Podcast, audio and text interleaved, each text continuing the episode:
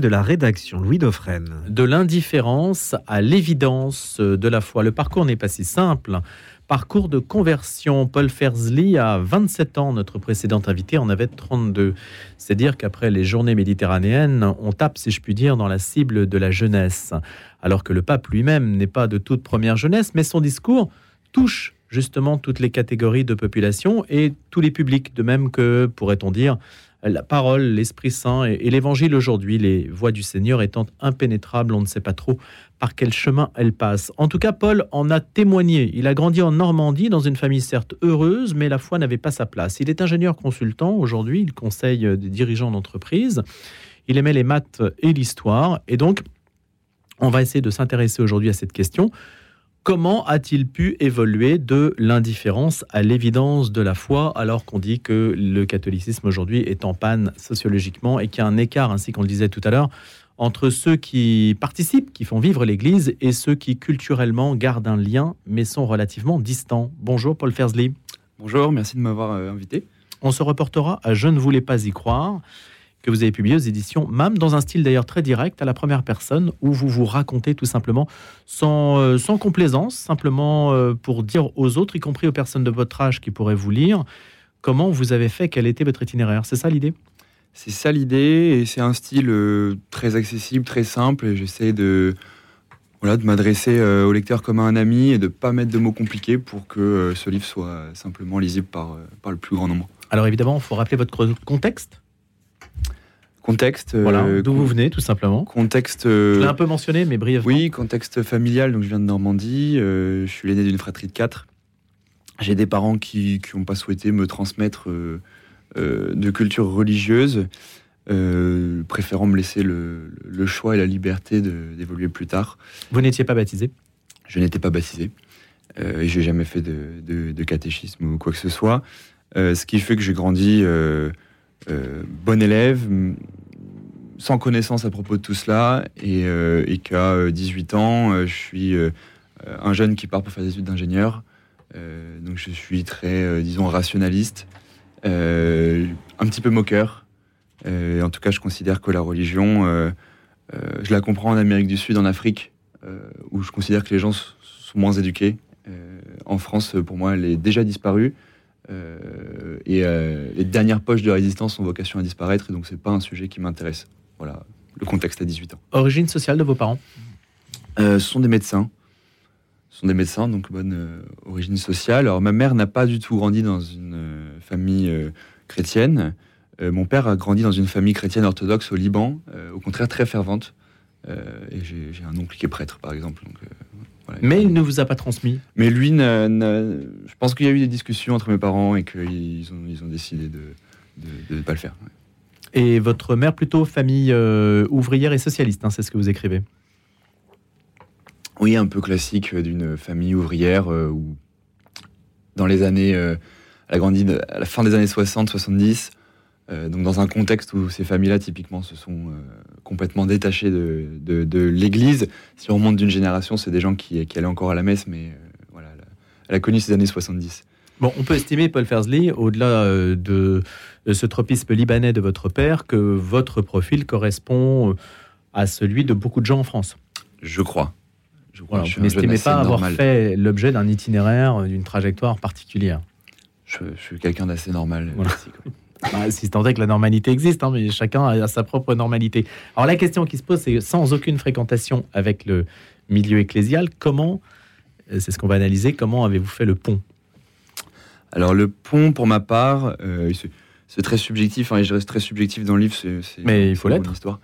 Euh, pour ma part, euh, c'est fait à travers des lectures, à travers l'histoire. Vers, vers 20 ans, j'ai retrouvé goût pour, pour la lecture et puis pour mes, mes passions d'enfance. Je pense aux mathématiques, à l'histoire, et j'ai retrouvé goût pour une espèce de, de recherche du beau. et donc voilà, je me je me suis mis à réapprécier la littérature.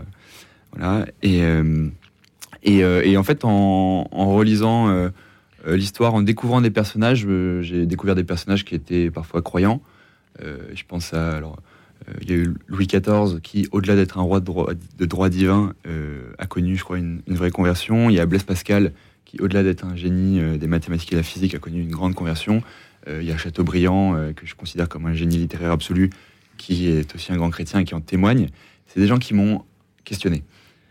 Vous vous êtes demandé pourquoi le sont-ils?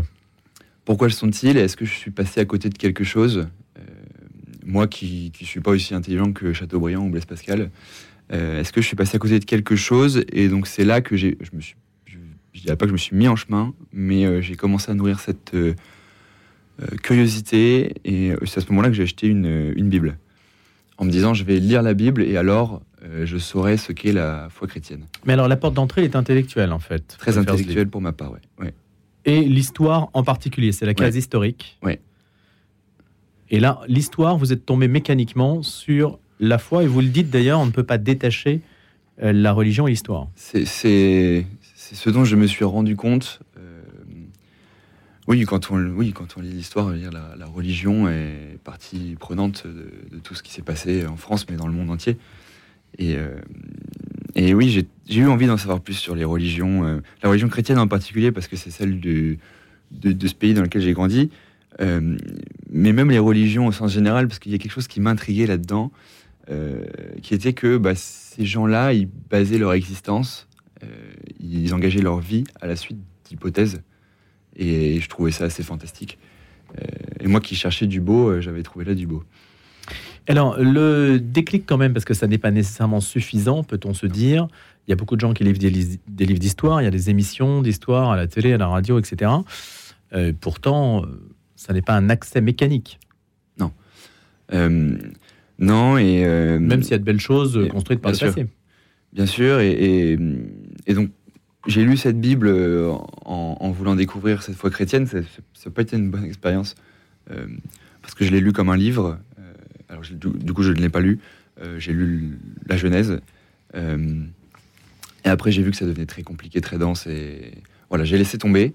J'ai laissé ça de côté pendant quelques temps, pendant, plus d'un an. Et en fait, le vrai déclic, c'est, ça a été la rencontre de chrétiens. Moi, je pensais qu'il y avait plus de chrétiens en France, en tout cas plus de chrétiens sincères. Euh, je, savais qu'il y avait des chrétiens qui pratiquaient par attachement culturel. Et, euh, ça, ça me, bon, ça me choquait pas, mais j'avais des amis en fait qui, ne se cachaient pas d'aller à la messe, qui m'y ont invité plusieurs fois.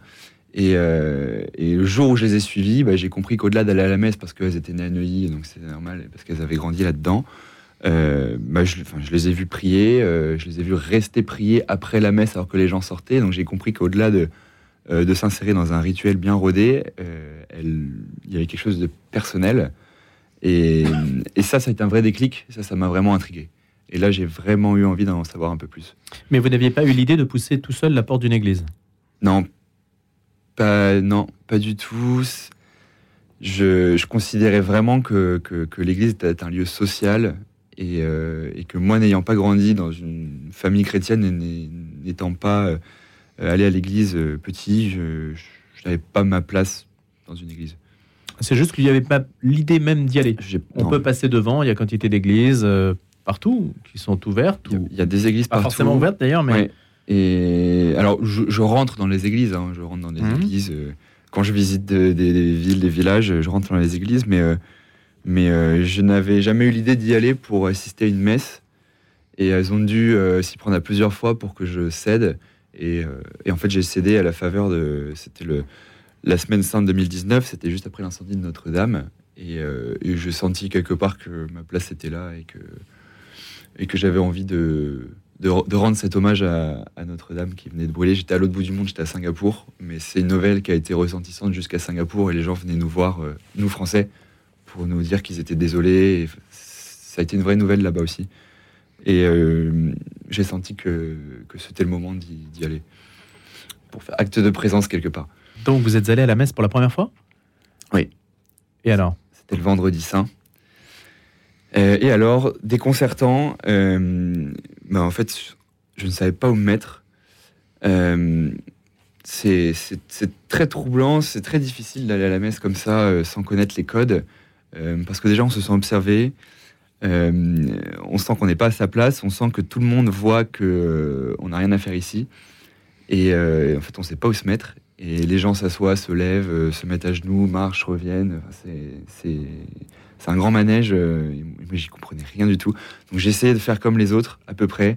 Euh, de temps en temps, j'étais avec mes deux amis. C'était deux filles. Il y en a une qui se mettait à genoux, l'autre debout. Donc je savais plus où me mettre. Je savais plus quoi faire. Euh, voilà, c'était assez troublant et j'étais très concentré sur euh, bah, ce qu'il faut faire et beaucoup moins sur, euh, sur ce qui se disait et sur euh, ce que, ce que j'avais peut-être à recevoir. C'était assez stressant. Expérience déstabilisante. Expérience déstabilisante, oui. Mais celle-ci vous a-t-elle enthousiasmé Vous êtes dit, tiens, j'y vais une première fois, je serais sans doute amené à y retourner. Fait, euh, c'était le, ouais, c'était le vendredi. Les filles m'avaient proposé de venir le vendredi et le dimanche de Pâques. Et je leur avais dit, bah, je vais déjà y aller le vendredi et ce sera pas mal. Et puis, euh, on verra l'année prochaine. Et, euh, mais de les voir prier et de comprendre qu'il y avait vraiment quelque chose que je comprenais pas, en fait, ça m'a, ça m'a poussé à leur poser plein de questions dans la foulée. Et les deux questions que je leur ai posées, parce que c'était, c'était ce que je connaissais de la foi chrétienne, je leur ai demandé si elles pensaient vraiment que Moïse avait ouvert la mer en deux avec un bâton et si elle pensait vraiment que Jésus était ressuscité. Qui pour moi étaient les, deux gros points phares en fait de la foi chrétienne. Je faisais pas vraiment de hiérarchie entre les personnages à l'époque. Et, euh, en fait, on est, tombé dans une euh, longue discussion euh, où je n'ai pas, tout compris. Et je pense qu'elles étaient aussi euh, secouées de devoir témoigner un peu à froid et, et, sans, sans trop savoir quel mot utiliser. Et, et en fait, tout ça m'a donné envie de, oui, de, de comprendre, de creuser. Et en fait, je suis retourné à la messe deux jours plus tard euh, euh, pour le dimanche de Pâques. Donc, et alors? Et alors, euh, ben, il y avait beaucoup de monde. J'ai été très surpris, j'étais aussi rassuré. Euh, C'était donc à Singapour, il y a une communauté française assez imposante. Et en fait, de discuter avec les gens à la sortie de la messe m'a m'a rassuré parce qu'au fond, je trouvais des gens qui étaient à peu près des gens normaux, qui étaient à peu près des gens intelligents, euh, en tout cas qui arrivaient à, articuler, euh, articuler de, de mots. Et, euh, et en fait, ça m'a juste rassuré de me dire, bah, c'est pas juste des illuminés. euh, C'est l'image que vous aviez. C'est l'image que j'avais. J'avais pour moi le- euh, la foi était affaire de gens qui, qui n'avaient pas reçu d'éducation ou de gens qui étaient complètement euh, complètement perchés. et- Des entend- doudingues. et- Doudingues éclairés ouais, de l'intérieur. Ouais, de dingues éclairés de l'intérieur et ceux qu'on entend crier dans le métro qui m'ont toujours fait un peu peur.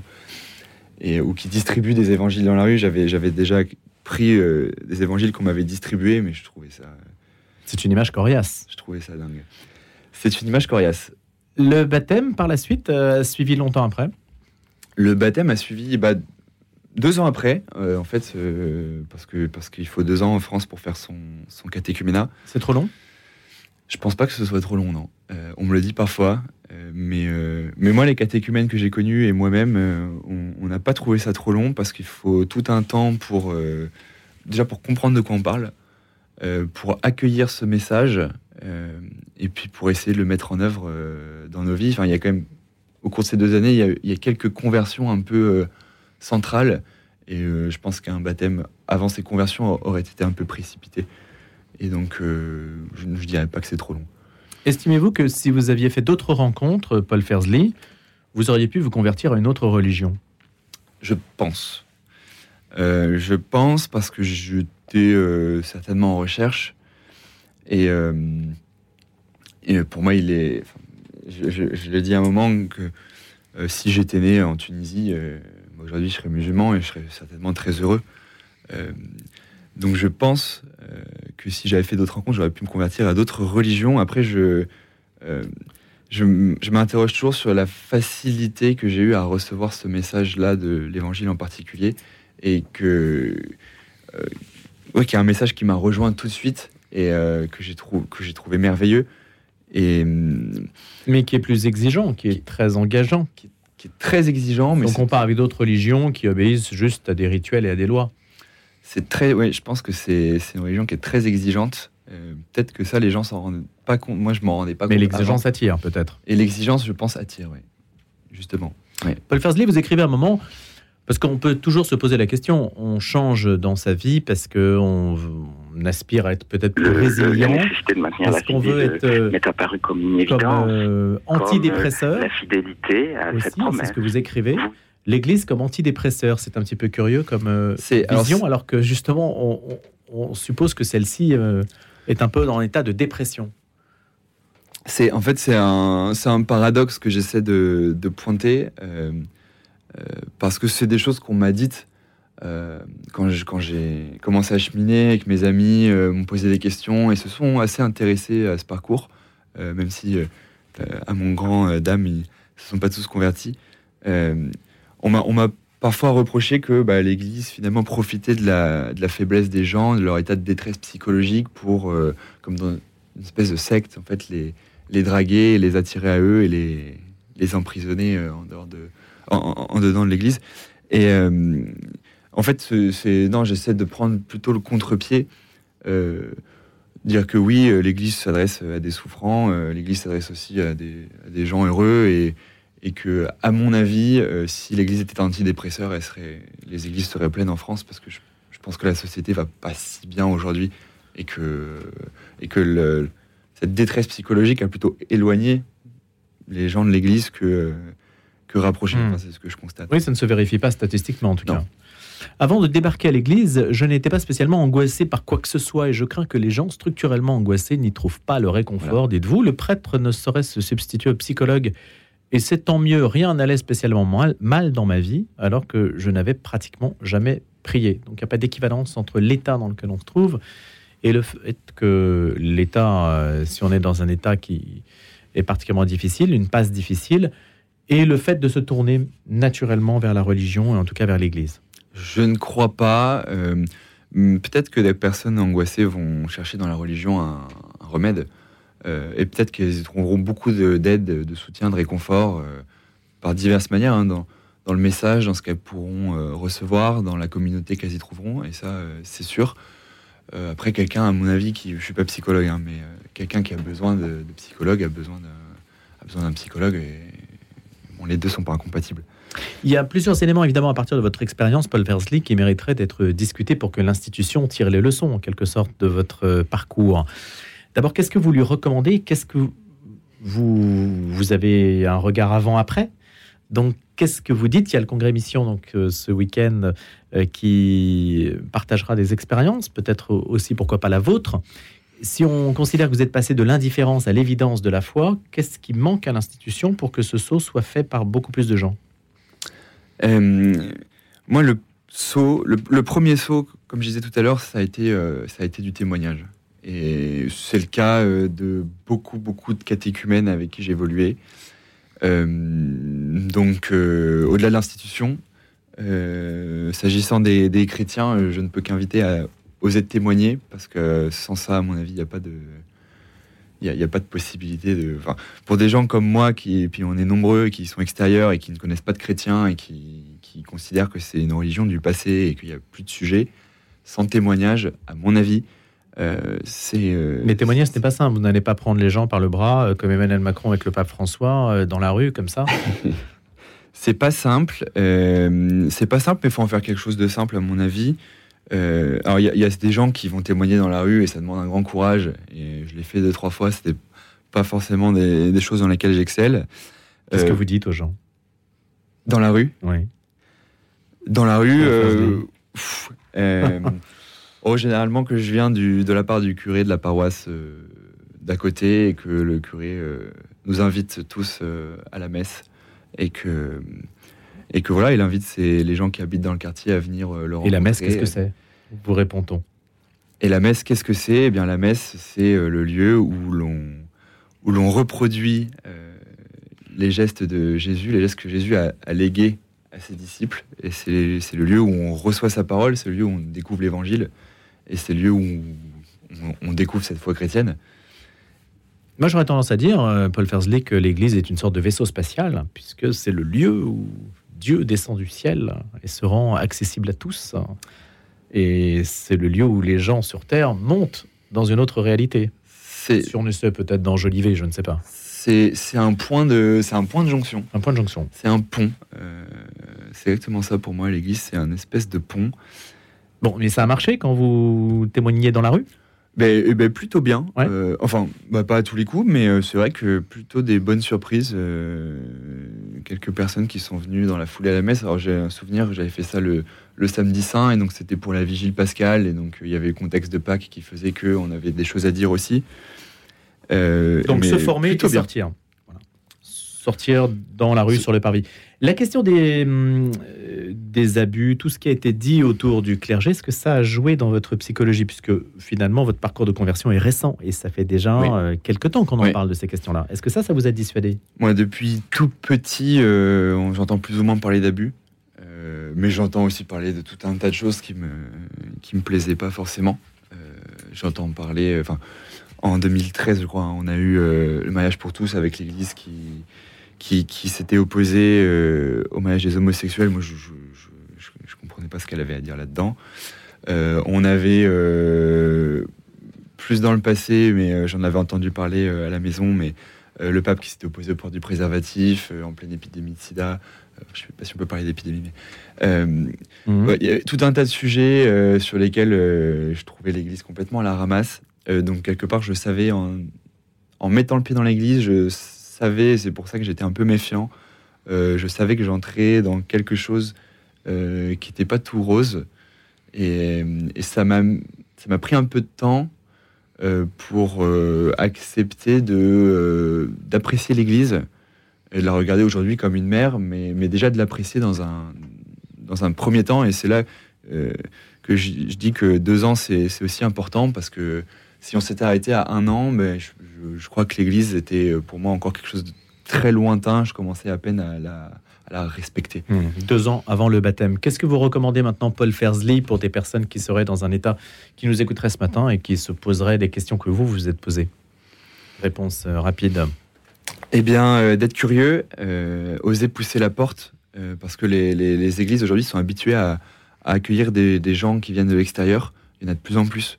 Et donc, il faut simplement oser, je pense, pousser la porte et se présenter et à partir de là, il y aura des, il y aura des rencontres, il y aura des témoignages, et puis il y aura des gens qui, qui aiguilleront. Et si c'est le bon chemin, eh bien, euh, eh bien le chemin se, se présentera.